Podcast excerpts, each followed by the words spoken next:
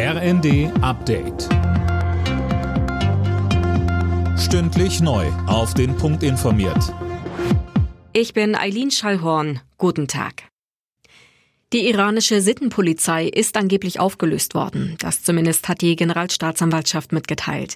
Die Sittenwächter waren ja der Auslöser der derzeitigen Protestwelle im Iran. Die Kurdin Masa Amini war im September von der Sittenpolizei festgenommen worden und in deren Gewahrsam gestorben. Kritiker des Mullah-Regimes reagierten verhalten auf den Schritt. Das Problem sei nicht die Sittenpolizei, sondern der Kopftuchzwang, schrieb ein Aktivist auf Twitter. Wirtschaftsminister Habeck will der Industrie bei einer klimafreundlicheren Produktion stärker unter die Arme greifen. Dafür soll es ab dem kommenden Jahr milliardenschwere sogenannte Klimaschutzverträge geben, sagte Habeck den Funke-Zeitungen. Mehr von Daniel Stuckenberg. Damit will der Staat Mehr- und Betriebskosten bei den Unternehmen ausgleichen, die in saubere Produktionsverfahren investieren.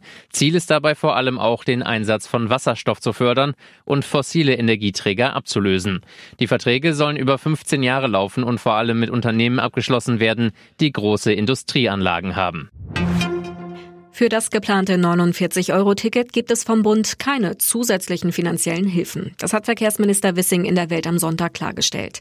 Mehrere Bundesländer hatten gefordert, dass der Bund auch die Hälfte der Mehrkosten übernehmen soll.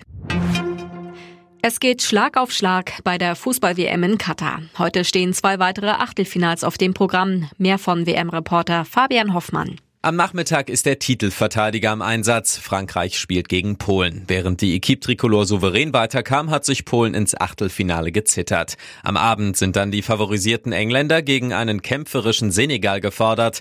Gestern waren schon die Niederlande und Argentinien weitergekommen, die dann auch am kommenden Freitag im Viertelfinale aufeinandertreffen.